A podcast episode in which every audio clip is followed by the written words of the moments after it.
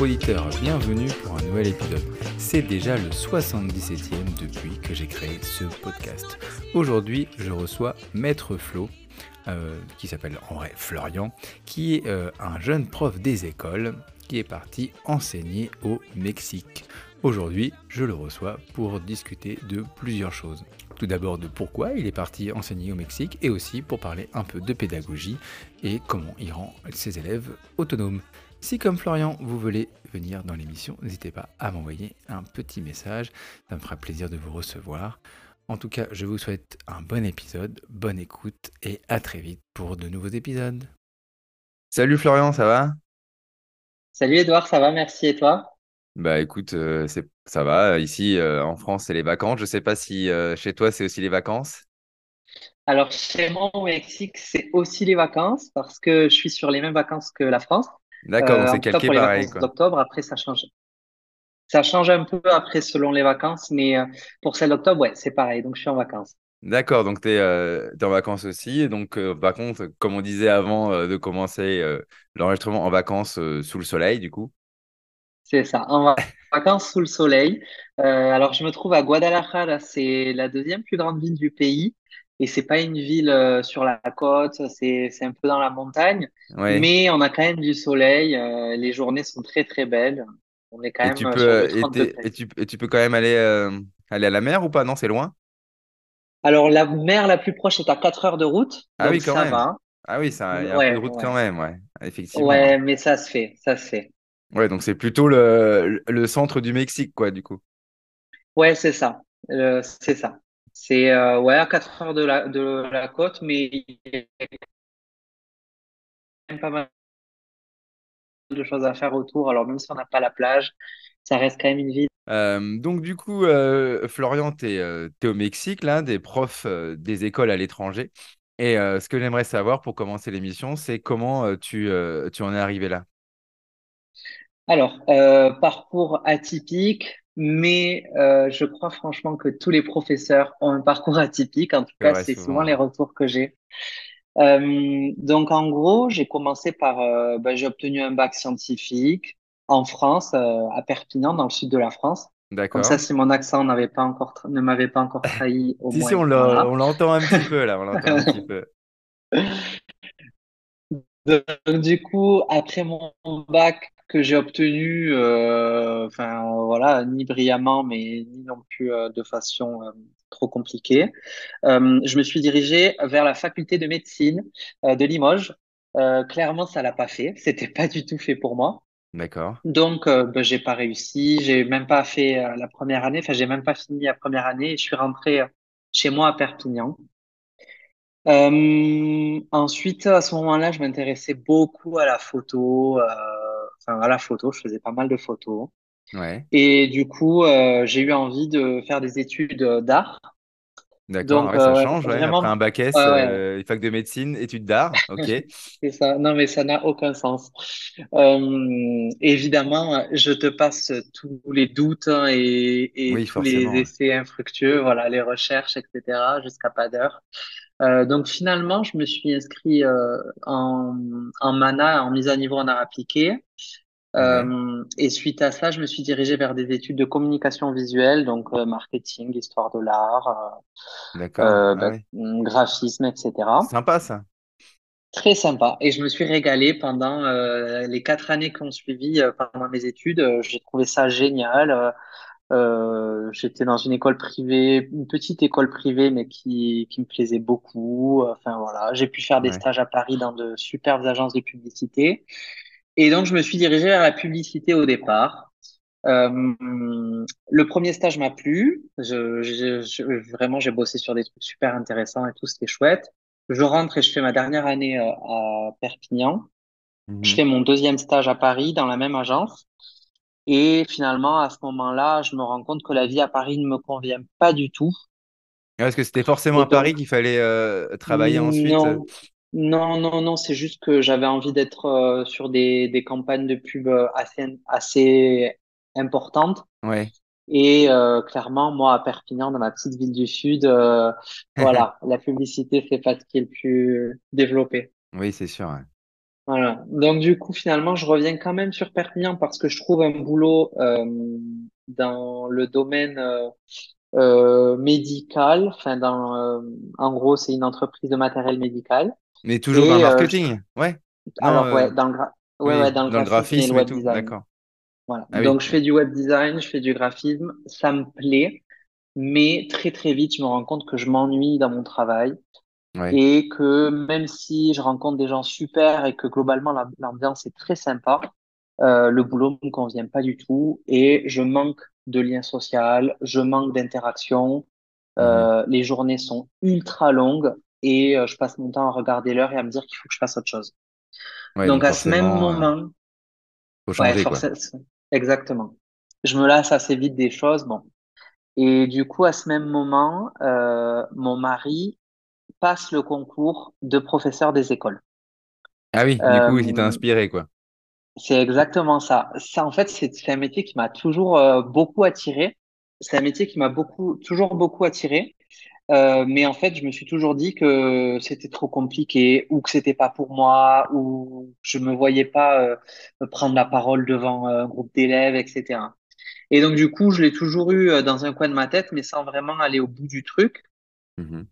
Et finalement, le fait que mon mari donc passe ce concours, euh, ce concours-là, je me suis dit, ben, ben, écoute, moi aussi, euh, moi j'ai aussi un master 1, euh, ben, je vais aussi le tenter et on verra parce que de toute façon, là, mon boulot, ça me convient pas du tout, donc je vais le préparer. Et je l'ai préparé en candidat libre euh, le soir Ouais. après mon travail. euh, ben, du coup, euh, mon mari m'aidait pas mal. J'avais Et parce que vous passiez en même temps, du coup, vous l'avez passé On en l'a même temps? passé exactement, on l'a passé en même temps du coup. D'accord. Et, euh, et, et finalement, donc on est dans la, on était dans l'académie de Montpellier, donc académie quand même super compliquée. Ouais, c'est pas facile, Euh, effectivement. ouais. c'est ça, c'est pas facile. Et en plus, on, on avait notre vie à Perpignan, on était deux à le passer, donc il fallait absolument qu'on ait le même département. Donc quand Oui, même aussi, euh, si chaud, ouais. Mm. c'est ça, chaud, mais bon, euh, j'avais quand même un filet de sauvetage, j'avais mon boulot et tout ça. Oui, c'est ça. Finalement, je passe les épreuves des écrits sans rien dire à personne. Euh, genre, euh, je, ben, il y avait juste mon mari qui le savait, quoi. Ouais. J'obtiens les écrits, je vais aux oraux, donc là je l'annonce quand même parce qu'il fallait que je me prépare encore plus et tout ça, donc je l'annonce un peu autour de moi. Tout le monde est très très surpris évidemment parce que ben, j'avais un boulot, j'avais quatre ans d'études derrière moi, donc j'avais bossé enfin, pour avoir ce que je voulais Oui, quoi. c'est ça. Et que tu changes de, de- de- tu changes d'objectif d'un coup comme ça, ça peut surprendre. Exactement. Ben ouais, bon après quand on me connaît, euh, ça, ça reste Oui. pas très très surprenant parce que voilà. Euh, mais euh, mais quand même ouais, c'était quand même ça restait quand même assez étonnant. Et finalement, ben les oraux se passent plutôt bien et j'obtiens le concours du coup ben, du premier coup, j'obtiens mon académie, enfin mon département. Euh, donc euh, ben me voilà parti dans cette nouvelle aventure de professeur des écoles. D'accord. Et vous l'avez eu tous les deux ou pas ou euh, Ouais ouais, on l'a eu tous les deux. Ouais ouais, on l'a eu tous les deux. Top. Ouais D'accord. ouais, Et ça, c'était en quelle année, du coup? parce que je sais pas quel âge tu as. Alors, j'ai 30 ans et ça, c'était en... Je sais plus en quelle année j'ai passé le concours, tiens. Ouais, donc, non, non. Ça doit être, ça doit être 2016 ou 2017, quelque chose comme Ouais, ça. donc, euh, ouais, il y a, y a 5-6 ans, quoi. D'accord. Ok. Ouais, il y a un peu plus que... Non, il y a un peu plus que ça même. Ouais, Il y a un peut-être. petit peu plus que ça. Ouais. Euh, je Euh, pense 2016, 2016, comme d'accord. Ok. Ah bah c'est bien. donc, ouais, ouais, très bien. Donc, voilà, me voilà lancé sur ça. Et en fait, j'ai une révélation de dingue quand je commence ce boulot. Euh, je me dis, mais, mais comment j'ai pu passer à côté de ça? Et c'est vraiment le métier de mes rêves, en fait. Ouais. Euh, mes, journées sont ultra chargées, mais, euh, mais je suis tout à fait comblé. Euh, ça me stimule intellectuellement, enfin, juste ce qu'il faut. J'adore le contact avec les familles, avec les élèves. Et en fait, je me rends compte que je me passionne pour la pédagogie, pour l'enseignement de manière générale, le monde de l'éducation. Et du coup, ben, je passe plusieurs années en France avec une énergie incroyable et juste l'envie d'apporter tout ce que je peux apporter à mes élèves. Dans l'académie de, Montpellier, alors, du coup. ouais, c'est ça, dans le département des Pyrénées-Orientales, du coup, à. Perpignan. Donc voilà un petit peu le cheminement pour, euh, Et pour faire euh, tout ça. d'accord. Et après, euh, donc tu as passé quelques années du coup dans le sud de la France en tant que, que Ouais. PE. Et au bout d'un moment, tu t'es dit, tiens, j'ai envie de voyager, et donc je pars, c'est ça? Alors, du coup, en parallèle de ces années, ces années de PE, Ouais, Euh, je cultive aussi le goût du voyage et euh, on voyage beaucoup toutes les, à toutes les vacances quasiment et, et l'argent qu'on gagne, en gros, ben, on essaie de l'économiser au maximum pour pouvoir se, s'offrir des voyages au bout du monde, surtout en Asie. d'accord. Et euh, depuis toujours, j'ai euh, la sensation qu'il faut que je fasse ma vie à l'étranger. Euh, voilà, j'ai, j'ai toujours été attiré par l'étranger et j'ai toujours dit autour de moi depuis des années, des années, que je voulais travailler à l'étranger, vivre à l'étranger. Enfin voilà, c'était un truc qui me motivait de ouf. Euh, du coup, au départ, mon mari partageait pas forcément ce goût du voyage et finalement, au fur et à mesure des années, euh, ça l'a, ça l'a bien motivé aussi. Ouais, Donc après plusieurs années en France et après avoir vu euh, le, la dégradation malheureusement de l'éducation nationale, euh, on a décidé de construire notre projet, notre carrière en fonction euh, des besoins de recrutement de la EFE. ouais. Et du coup, euh, on a tenté bah, cette expatriation qui du coup a abouti cette année. Donc cette année, c'est la première année où on n'est plus en France et où on est ben, détaché de l'éducation nationale. Et vous avez réussi à partir tous les deux au Mexique? Exactement. En fait, pareil, c'est encore une fois un truc de dingue. Euh, à la base, moi, j'avais prévu de prendre cette année pour moi, pour ne pas travailler et profiter du Mexique, voyager, découvrir un peu les environs. D'accord. Et euh, mon mari passait, euh, passait les, en fait, euh, avait candidaté pour prendre la direction. Tu sais, euh, c'est, euh, Oui, c'est pas le même recrutement. non. Donc, en gros, euh, il, il avait déjà une direction en France depuis plusieurs années.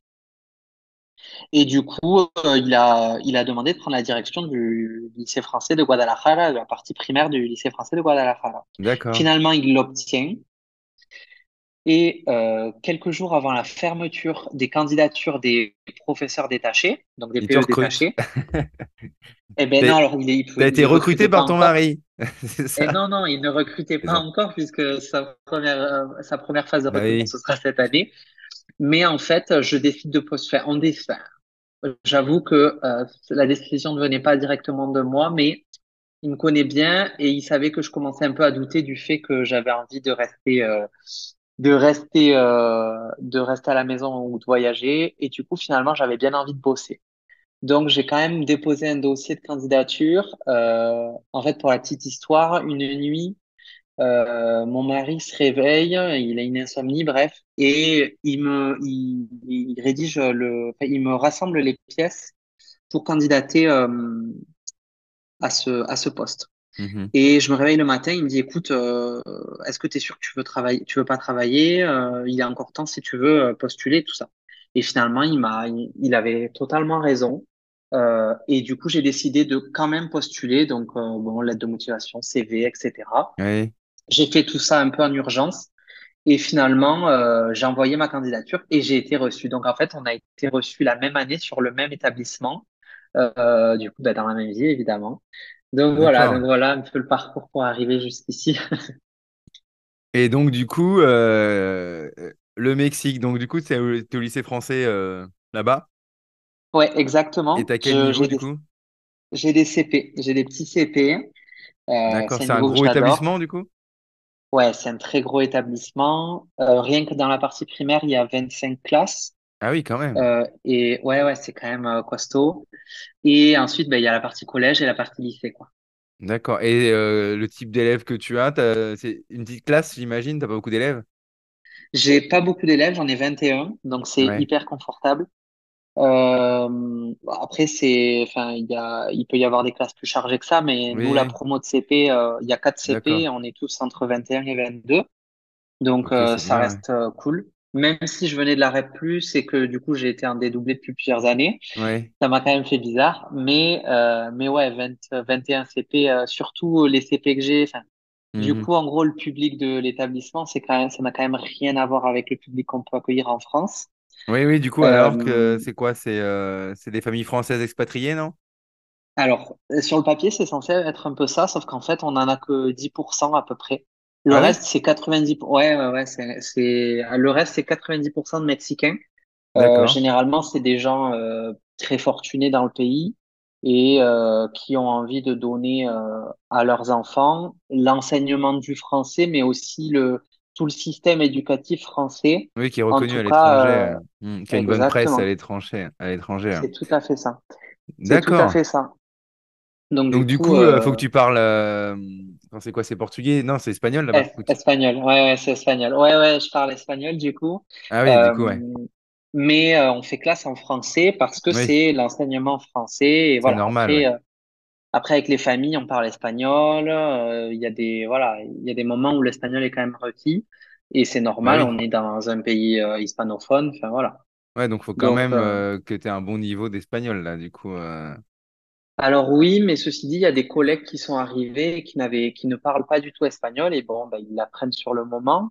Ouais, il se débrouille. C- bah, ils se débrouillent. Ou un peu d'anglais peut-être, je a sais pas.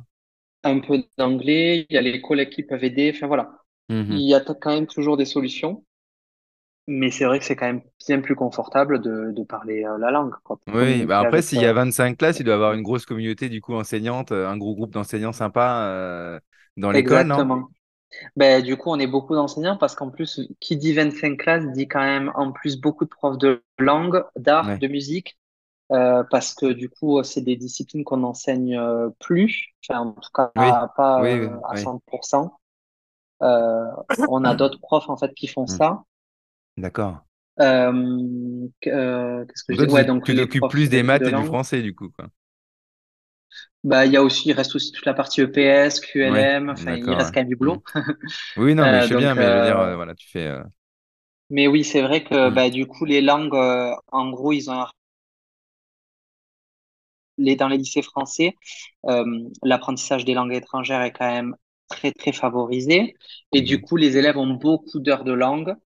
Euh, donc, ben, forcément, ça nous enlève euh, des heures à nous, bien que ils aient plus d'heures euh, de, devant, enfin, ils ont, ils ont plus d'heures que- qu'en France. Ils ont 27 heures, les gamins.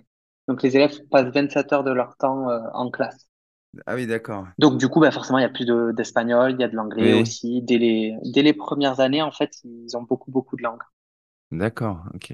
Et donc ça te plaît? Mais ce qu'il a. Ouais, ça me plaît. Ouais, ouais, ça me plaît. Ça- Vraiment, ça me plaît beaucoup. Euh, après, je te cache pas que l'adaptation est compliquée, euh, Ouais, que le, le changement de vie. Alors, il y a le côté expatriation et donc vie perso euh, à remodeler, bah tu oui, vois. forcément. Mais, bah oui. Mais il y a aussi euh, le travail qui n'a rien à voir. Mon quotidien a totalement changé. Ouais. Euh, c'est Par c'est quand exemple, tu as même des pas. exemples à nous donner pour. euh, Ben, par exemple, rythmes- le rythme scolaire hmm. n'a rien à voir. Euh, donc du coup, euh, C'est le matin? moi je Non, travaille tous les jours maintenant, du lundi au vendredi, mais que, que le matin, ouais, jusqu'à 13h25. Donc je commence à 8h et je fais 8h, 13h25 sans coupure en fait. Euh, ils ont les gamins et, moi, on a deux, ré- deux petites récrés, une récré de 15 minutes et une récré de 20 minutes. Ouais. Mais il n'y a pas de pause méridienne comme en France. Oui, une fois qu'ils ont euh, fini à bah, tout ça, 13h25, c'est ils à rentrent chez eux. euh, Et ils font quoi l'après-midi, du coup, les Soit ils rentrent chez eux, Eh Ben, soit ils rentrent chez eux, Ouais. euh, soit ils vont au- sur un temps euh, périscolaire, euh, ils restent euh, au lycée et Mhm. euh, ils font des activités soit sportives, soit artistiques, hein, ou ça peut être aussi de la ouais, il y a donc il y a de la musique aussi. Euh, il y a du renfort français pour euh, les enfants qui parlent pas bien le français ou qui ont besoin de ou qui viennent d'arriver ou qui ont besoin de renforcer. Enfin, voilà, il y a des activités qui sont proposées par l'établissement euh, pour permettre ben, aux familles de, de les garder, mais ça reste des temps euh, bon, moins formels que le matin, mais ça reste souvent des temps d'apprentissage quand même. Ah, c'est fou qu'on ait ça à l'étranger et qu'on ait pas ça en France, hein. Ouais, on est bien d'accord. Mais en fait, c'est tout l'intérêt de cette biculture, Hmm. euh, parce qu'on est vraiment sur une biculture. On n'est pas sur euh, le français à 100% et euh, l'espagnol euh, et, et le, Me- et le Mexique, on n'en fait rien. On est vraiment Ouais. sur euh, la, la biculture et comment euh, composer avec euh, les. On prend le meilleur du Mexique et on prend le meilleur de la France, tu vois, et on essaie d'en faire quelque chose. C'est un peu ça l'idée. Et ben, c'est pour ça qu'on arrive à avoir, euh, à avoir euh, un fonctionnement qui est propre à chaque établissement. Et, euh, et Et les après, élèves, ils sont. euh. Pardon, je te coupe. Vas-y, vas-y, Non, non, j'allais dire qu'après, il faut pas se leurrer. Il y a aussi un aspect financier, euh, puisque l'établissement a une autonomie financière qu'on n'a pas en France. Oui, Et forcément. forcément, bah, du coup, euh, les moyens sont pas les mêmes, hein. Les Parce que parents les, euh, leur parents payent beaucoup, quoi. Ouais, c'est très cher. C'est Ouais, très, très ça. cher. Et du coup, les élèves, ils sont comment? Ils sont sympas? Euh, ils sont très sympas. Euh, ça reste des élèves. Après, euh, voilà. Enfin, moi, je, je, je viens du la- les trois dernières années que j'ai enseigné, où j'ai enseigné en France. Donc, j'étais en REP+, mais en plus, j'étais dans l'école qui accueillait euh, le public avec l'IPS le plus faible de France métropolitaine. Ah Donc, oui, d'accord. euh, tu- ouais, ouais, c'est, c'est, j'ai un contraste incroyable entre euh, mon, Oui, est-ce que tu mon parles précédent poste et celui-là. d'une famille, euh, maintenant les familles riches, alors qu'avant c'était les plus pauvres de France, forcément. Donc, euh, Exactement, ça exactement. fait un, coup, euh, un changement ça aussi. euh, change. Au niveau c'est culture aussi, peut-être, euh, le, peut-être le rapport avec eux. Ben, c'est-à-dire que voilà, euh, tu, euh, les gamins sont stimulés, euh, ils vont, euh, ils voyagent, ils vont au musée, ils sortent, hein, voilà, ça n'a rien à voir. Du coup, l'enseignement, euh, c'est- enfin, c'est quand même, euh, ils ont un très bon niveau. Il y a un très très bon niveau dans dans Mhm. l'établissement. Euh, moi, quand ils sont arrivés là au CP euh, et je découvrais euh, l'univers des lycées français, j'ai été euh, vraiment estomaqué par leur niveau. Euh, j'avais plusieurs lecteurs, euh, j'avais, euh, j'ai un niveau de d'écriture très élevé. Ouais. Euh, après, euh, ils ont un bon niveau de langage, mais dans leur langue maternelle. Le Oui, français, le français, ça reste compliqué en CP encore. Euh, forcément. ouais. Bah ouais, en fait, c'est-à-dire que à la maison, ils parlent pas forcément le français. Do- Donc pour la plupart, en fait, le français, c'est que la langue de l'école. Et ben même s'ils ont fait la maternelle, ça reste un peu léger encore pour avoir euh, pour être totalement bilingue au CP.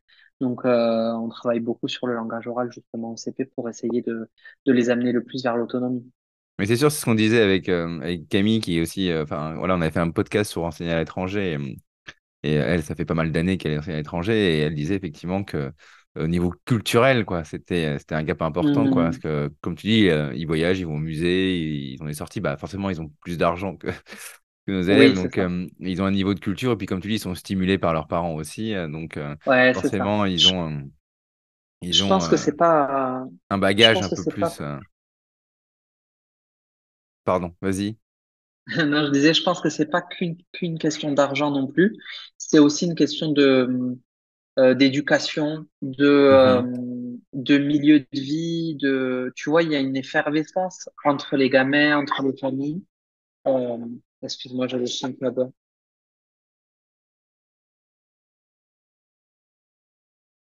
Ouais, je disais, il y a une effervescence euh, qui se qui se fait euh, entre les élèves, entre les familles. Ouais. Euh, et finalement, c'est pas juste une histoire d'argent, c'est aussi une histoire de milieu, d'éducation, de priorité, de, de valeurs. Tu vois, plein de choses Ouais. qu'on n'a pas forcément dans les milieux en éducation prioritaire en France, euh, même si c'est pas toujours le cas, mais c'est vrai que c'est pas juste une histoire d'avoir l'argent de partir en voyage ou d'aller au musée.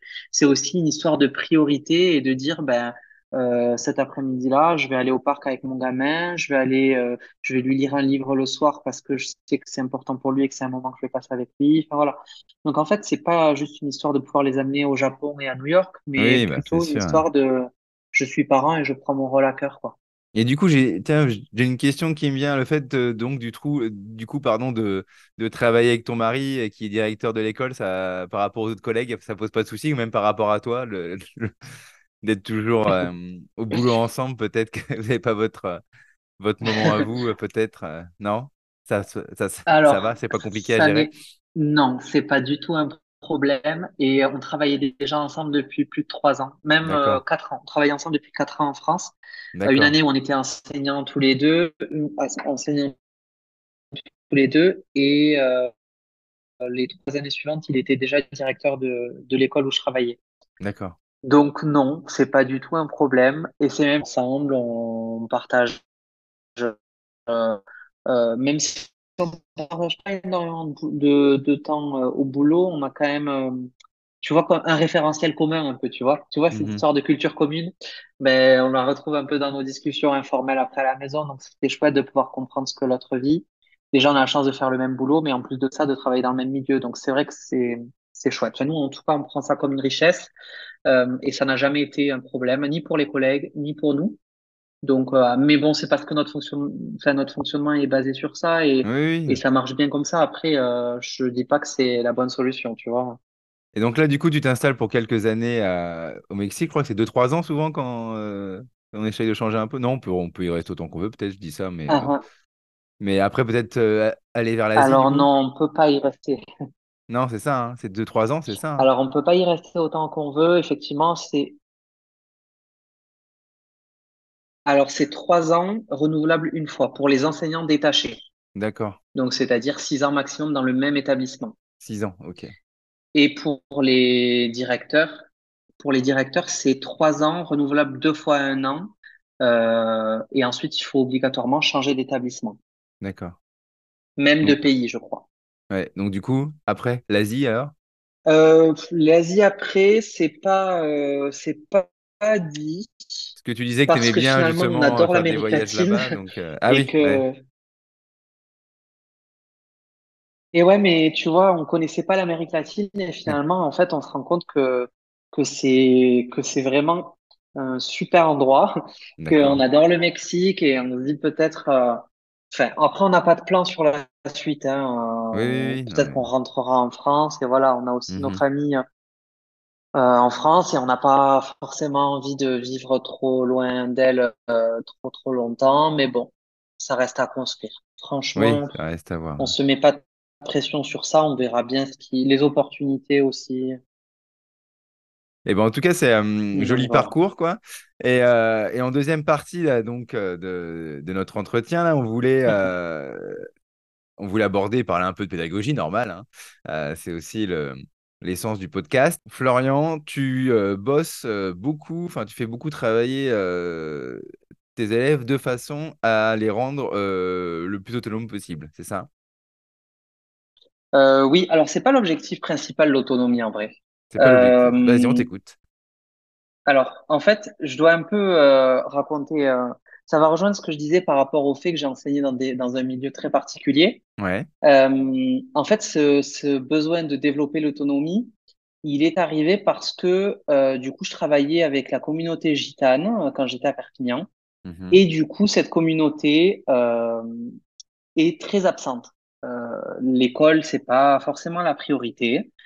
Et euh, du coup, je me suis rendu compte en fait que les enfants qui euh, venaient à l'école, par exemple, sur 10 jours et qui après allaient être absents pendant 20, finalement, le temps de réactiver, de, de se remettre au boulot, etc., ben, en fait, euh, finalement, les 10 jours qu'ils étaient à l'école, euh, c'était pas 10 jours euh, effectifs de travail, mais plutôt euh, 5, 6, parce que le temps de retrouver le rythme pour eux, comme pour euh, l'enseignant, et aussi le temps de euh, leur permettre euh, de, euh, de leur proposer du travail adapté, ben, en Mhm. fait, c'était pas évident pour l'enseignant.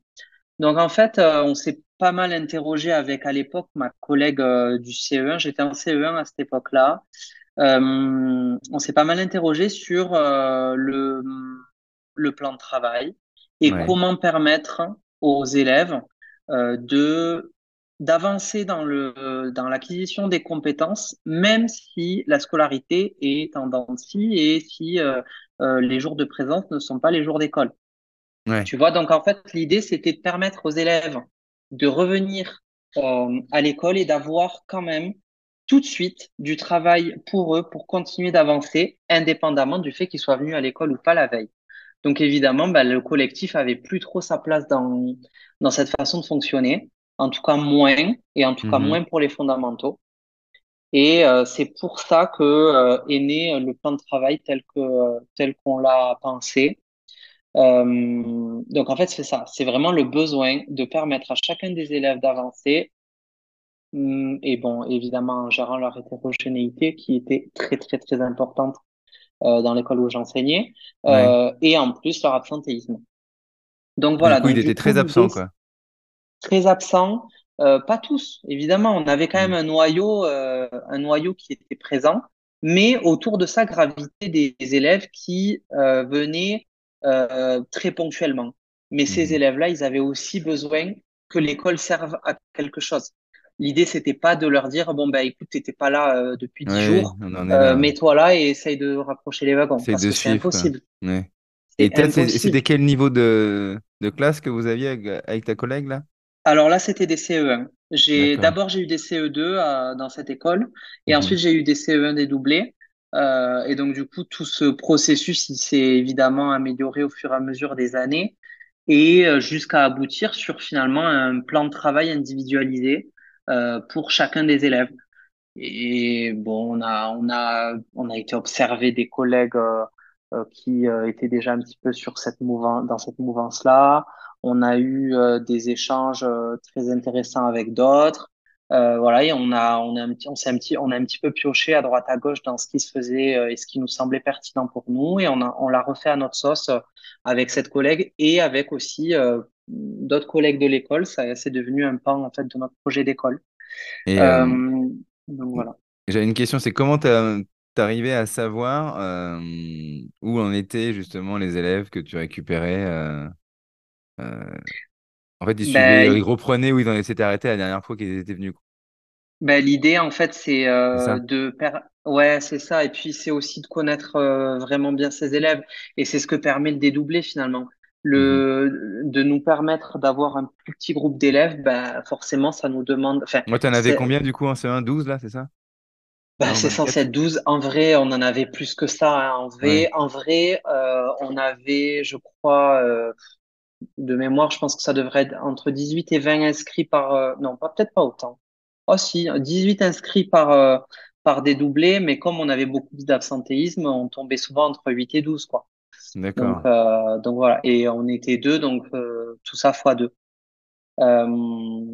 Donc voilà, donc ça restait des conditions quand même très bonnes pour travailler, même Mhm. si, encore une fois, le public faisait que ça restait un enseigne, un, un contexte d'exercice quand même compliqué, mais, euh, mais c'était chouette, c'était une belle expérience.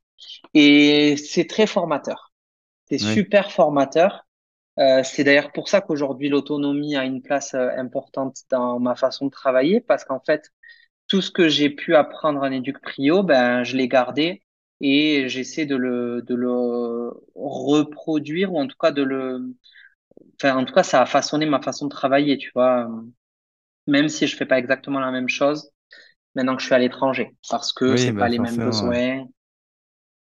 Et donc, tu proposais quoi comme activité? euh, justement, euh, ils avaient, euh, ils avaient de quoi choisir ce qu'ils voulaient faire ou euh, tu leur Alors en imposais ou tu le... Alors, l'idée, l'objectif final, c'était d'arriver. Alors, on avait un, un genre de mur où on avait toutes les compétences étaient présentes. euh, enfin, on a toujours euh, toutes les compétences qui sont présentes dans notre classe, Mhm. euh, sur tout le cycle 2. Et quand j'étais quand j'étais dans mon ancienne école, j'avais aussi une partie du cycle 1 parce que bah, du coup, les élèves avaient quand même beaucoup de retard.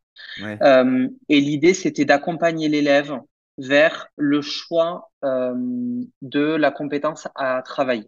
Au départ, évidemment, c'est guidé par l'enseignant parce que ben, un élève, il peut pas, il peut pas avoir connaissance du programme et, euh, et de ce qu'il va devoir apprendre euh, ou toutes les étapes dont il va avoir besoin pour, euh, pour accéder à, telle ou telle compétence. Oui. Mais au fur et à mesure, on arrivait quand même à, euh, à leur permettre de euh, voilà dire bon ben voilà j'ai beaucoup travaillé euh, les additions maintenant est-ce qu'on peut essayer d'apprendre les soustractions? Enfin voilà. Tu vois l'idée c'était de les rendre autonomes aussi Ouais. dans le choix de leurs compétences. Bah oui, c'est l'objectif du plan de travail, hein, c'est de laisser, de laisser choisir, enfin, laisser choisir en- tout en les guidant parce que c'est pas facile de voilà savoir en quoi on, on est capable euh, de, de- d'être performant, hein, c'est toujours compliqué, Eh oui c'est ça euh, et puis c'est aussi le rôle de l'enseignant de permettre euh, à chacun des élèves d'avoir un travail euh, adapté. Donc oui, voilà, c'est aussi l'expertise du de l'enseignant.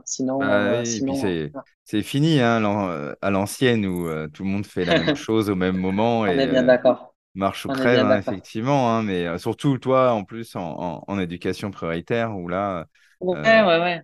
forcément c'est encore plus euh, euh, décuplé quoi. Après dans les classes, c'est vrai que là peut-être euh, au lycée euh, français que tu es au, au Mexique, euh, peut-être que tu pourrais faire un truc on va dire un peu plus commun, moins personnalisé, mais euh, quand on est habitué à travailler comme ça et euh, C'est ça, exactement. c'est dur de euh, revenir en arrière. ouais, c'est dur Et envie c'est pas le but. Non, non, aussi, ouais. Et c'est pas le but parce que, en fait, euh, tous les enfants sont différents et tous les enfants, tous les élèves apprennent de façon différente, à un rythme différent et il faut les accompagner vers ça. Même s'ils sont dans des milieux favorisés, euh, ben, il y en a qu'on va pouvoir pousser plus loin et il y en a qui ont- vont avoir besoin de suivre un rythme ordinaire et d'autres qui vont avoir besoin de compensation, même dans les milieux les plus favorisés, tu vois. Et, euh, Et je suis sûr et qu'en France, c'est pareil. Oui, et justement, euh, du coup, bah là, vu que tu as testé euh, ce mode de fonctionnement et en rep euh, et donc avec un milieu défavorisé, et là, dans, depuis trois mois que tu es, que tu es au Mexique, est-ce que ça, ça fonctionne avec les deux? Quelle différence tu as observé? tu as peut-être déjà fait un petit bilan des différences que tu peux observer avec la, le même, on va dire, le même fonctionnement à peu près. hein, je dis bien, tu as peut-être Mhm. certainement adapté plein de choses, hein, forcément, mais Mhm. avec le même type de fonctionnement, avec des élèves différents, on a peut-être tiré des, des enseignements intéressants, non? Alors oui, j'ai un- en fait, il y a deux choses à prendre en compte. D'abord, c'est que il y a la barrière de la langue quand même dans l'état, dans le lycée français, Oui, ça, ça euh, joue quand ou en même. CP. Ouais, franchement, oui. Euh, donc il faut, euh, il faut quand même être très explicite. Il faut euh, avoir un, comment dire, une exigence dans euh, les consignes, en tout cas dans la complexité des consignes qui est un peu appauvrie euh, au départ Oui, oui, pour, euh, pour accéder. En fait, ils ont besoin d'accéder au sens euh, primaire au oui. départ, tu vois. Donc, il y a, y a cette simple, barrière de la langue. Ouais, ouais, c'est ça. Il y a cette barrière de la langue et il y a aussi le nombre d'élèves parce que même si 21 élèves, c'est tout à fait euh, confortable, je le sais, il y a des collègues qui sont à plus de 30 et tout ça, donc Ouais, vraiment, moi, je je me suis à plains pas 30, hein. du nombre. Ouais, voilà, c'est ça. Donc c'est pour ça, je, voilà, je me plains pas. Par contre, moi, j'ai eu l'habitude de travailler avec un plus petit groupe et donc Ouais, forcément, forcément. l'individualisation est bien plus facile. Ah bah, clairement. Euh, hein. faut pas se leurrer, tu vois. Non, Enfin, par non. exemple, on était deux enseignants et euh, la plupart du temps, on était à 20 élèves pour... Non, même en, franchement, en toute honnêteté, on était plutôt entre 16 et 18 pour deux, avec deux enseignants, tu vois. Donc, Mhm. en fait, euh, en fait, on, pro- on- tous les jours, on a des créneaux qu'on appelle rendez-vous. Ouais. J'ai gardé, hein, toujours.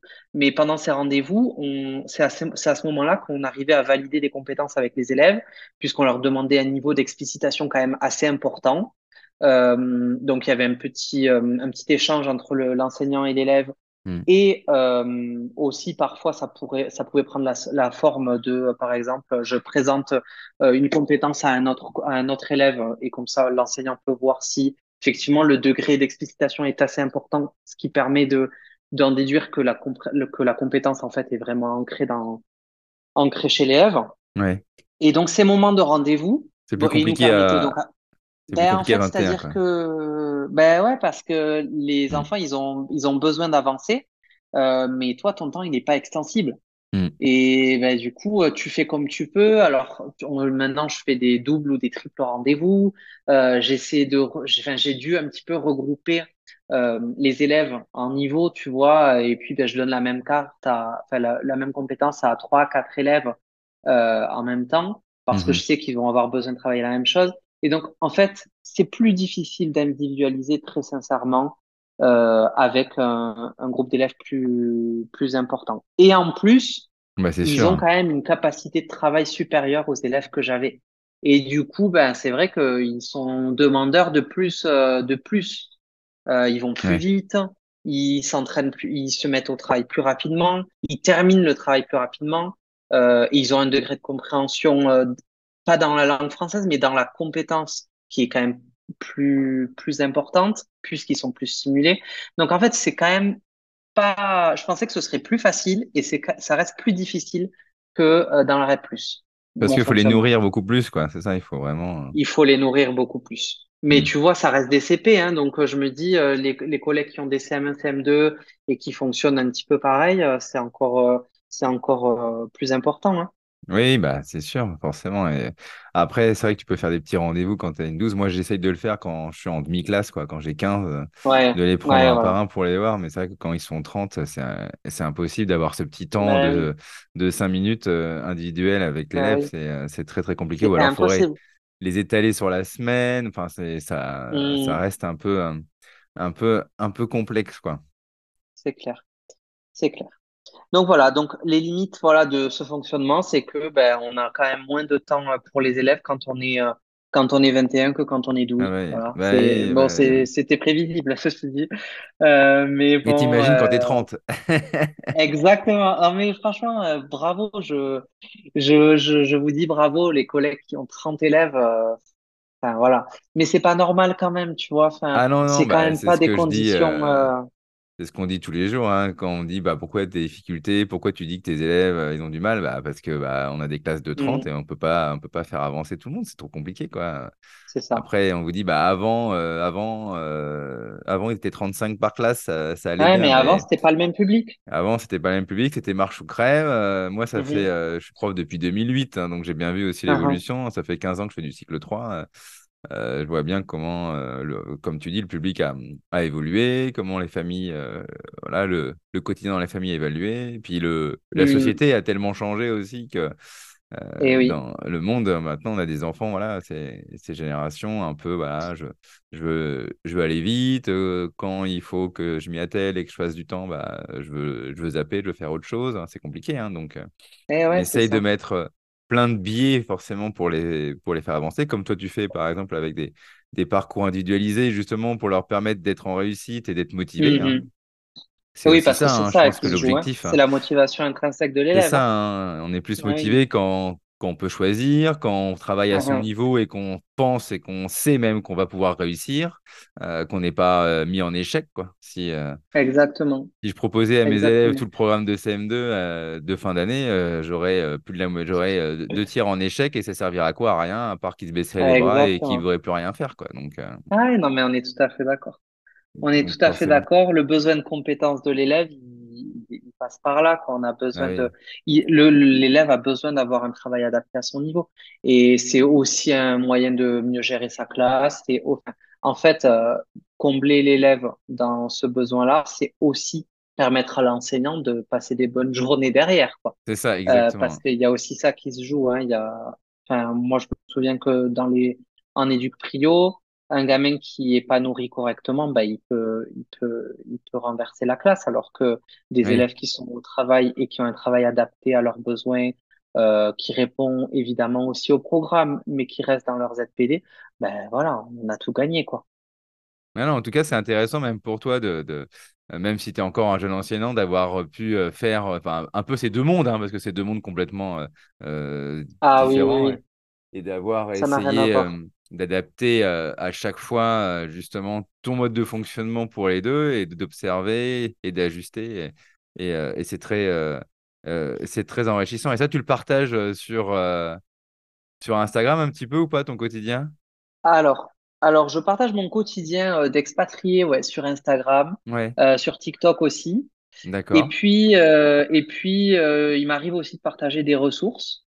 Euh, quand je crée des ressources moi-même, euh, quand je j'ai pas trouvé ce qui m'intéressait et que je le crée, bah, quitte à ce que ce soit créé, autant le partager. ouais. Euh, et du coup, je mets ça sur un Padlet. euh, donc, pareil, sur mon Instagram, il y a un lien vers mon Padlet. C'est pas tout à fait à jour, mais ça a le mérite d'exister. Alors, ouais. alors Ouais, il faudra que, il faudra que je mette ton TikTok. tu me donneras ton TikTok. je le mettrai aussi dans les notes, dans les notes euh, de l'émission. Et, euh, et, euh, et en fait, bah, on, voilà, on s'est contacté cet été hein, avant de, de pouvoir faire ce, ce- ce podcast. Et en fait, j'avais vu, j'avais vu ta vidéo du KED. Et, et je m'étais dit, merde, on s'est raté du coup, parce que je sais même pas si on s'est croisés euh, lors de la journée.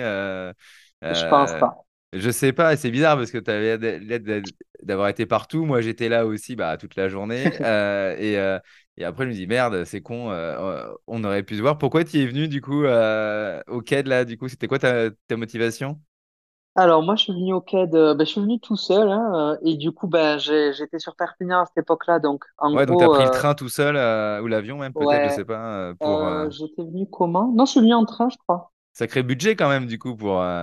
Oui c'est ça et c'est ça c'est ce que j'allais dire c'est que c'était quand même euh, déjà un périple en soi Ouais, de venir au. CAD euh, voilà mais j'étais sur Paris cette semaine-là parce que euh, ben mon mari avait un séminaire sur Paris et qu'on passait quelques jours à Paris Ouais, Et, euh, et du coup, et du coup, en fait, j'avais vraiment, vraiment envie d'aller au CAD. Et même si c'était un petit peu stressant, en toute honnêteté, d'y aller seul au départ, j'ai passé une journée, mais, mais trop géniale. Et, et en fait, j'avais besoin de euh, rencontrer euh, des gens de, de- qui partageaient en fait les mêmes, euh, la même énergie que moi autour de l'éducation. En fait, voilà, l'idée, c'était de me permettre de me stimuler intellectuellement plus, plus, plus, tu vois, et de, et d'avoir euh, ce condensé de d'informations, de, de formations et, et d'outils en quelques heures.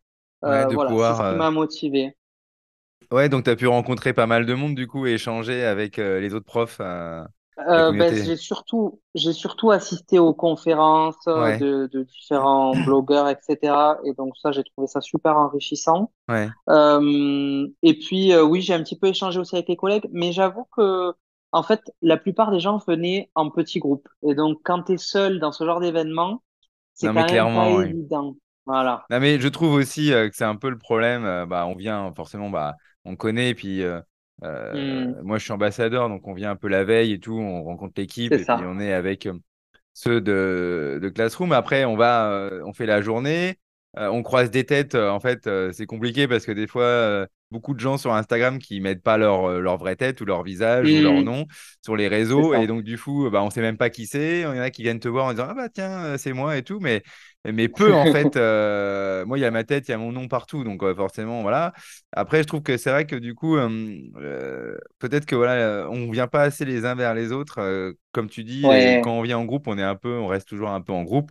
Bon, ce qui, ce qui est rassurant, comme tu dis aussi, hein, de, de pas. Mais c'est vrai que du coup, ça manque des fois un peu d'interaction avec, avec euh, certains euh, collègues. Et puis c'est vrai que là, le- cette année, le programme était dense. L'année dernière, c'était euh, c'était un peu différent. On était tout, euh, on tout- il y avait, il y avait juste sur le sur, euh, où, là- où il y avait les stands, là, il y avait trois, trois Ah oui, et tout. ouais. euh, euh, d'ailleurs, j'avais fait un truc avec, euh, avec Maîtresse Cosmique, là, Célia, et, euh, et cette année, il y avait des salles, et c'était bien plus, euh, bien plus sympa, parce que ça permettait ça. vraiment d'entendre euh, euh, chacun avec l'amphi en bas et, et, et autres. Et c'était assez dense aussi, euh, cette année, il y avait beaucoup plus de, de, de, euh, de petites présentations comme ça, même si c'est vrai que la plupart des, des choses qui sont présentées, on les voit déjà, bah, soit sur les blogs, soit sur Oui, les voilà. autres.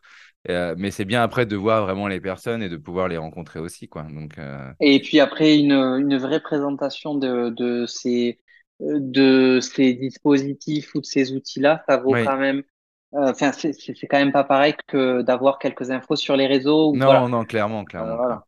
Là, on a un truc quand même un peu plus développé. Euh, Et moi, le fait qu'il y ait justement ces, ces différentes salles avec le planning, etc., moi, Ouais, ça m'a plu parce que du coup, ça te permet de choisir, euh, aussi, enfin, de ouais. faire ton petit programme dans la Mm, journée et tout ça. c'est vrai. Enfin, donc, en fait, même seul, même si, donc, comme je le disais, c'était un peu stressant, j'ai quand même passé une journée, mais genre vraiment incroyable. Et, euh, et je, enfin, je regrette que, enfin, je sais que je vais pas pouvoir y assister de nouveau les prochaines années parce que ben, maintenant je Bah suis oui, à parce que tu es au. Mexique, quoi. Et puis, tu reviens pas. Euh... Tu remarques, c'est le premier, c'est le premier lundi après les vacances scolaires, donc peut-être que tu auras fini et que tu voudras rentrer en France, Ouais, je sais pas. Après, euh, si tu rentres en France, c'était plutôt pour voir la famille que d'aller une journée à Paris. euh. Ben, c'est ça. Et puis, du coup, ben, moi, ma famille, tout le monde est basé sur Perpignan. C'est Bah, quand c'est même ça, ça fait loin, hein. C'est pas, c'est pas à côté. C'est hein. ça. Donc, euh, mais bon, j'aimerais quand même pouvoir y revenir. Vraiment, j'aimerais.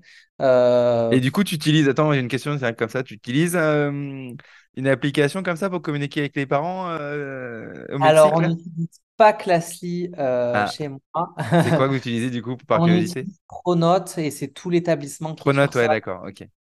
Voilà, on n'a pas vraiment de. En tout cas, là, euh, c'était fait comme ça. Non, parce que Pronote, voilà. c'est plutôt collège, effectivement, mais là, du coup, ça, ça va, ça passe pas mal quand même pour le primaire, ouais, ça? Ouais, ouais, ouais, ça existe aussi pour le premier degré. Euh, c'est fonctionnel. Euh, pour le, il y a un petit cahier de texte. hein, euh, il y Hmm. a, il y a de quoi communiquer avec les parents. Après, c'est moins esthétique qu'une appli Oui, comme oui. Classly Non, mais ce qui était intéressant dans, dans Classly, effectivement, pour, pour ton exemple, c'était la traduction instantanée où, où, euh, où justement les parents peuvent écrire en, en espagnol et toi, tu peux avoir la traduction, puis inversement. Mais remarque, ça te pousse aussi à Je écrire en espagnol, donc c'est sympa. existait.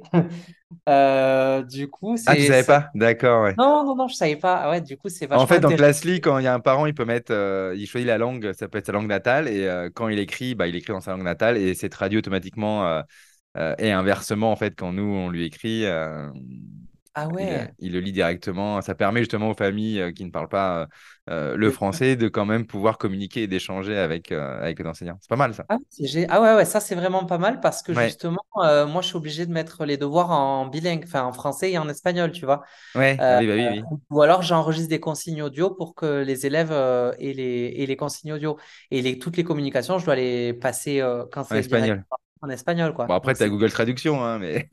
Ah, mais c'est moins, moins intuitif que si Ouais, c'est clairement. intégré Oui, oui, c'est sûr, quoi.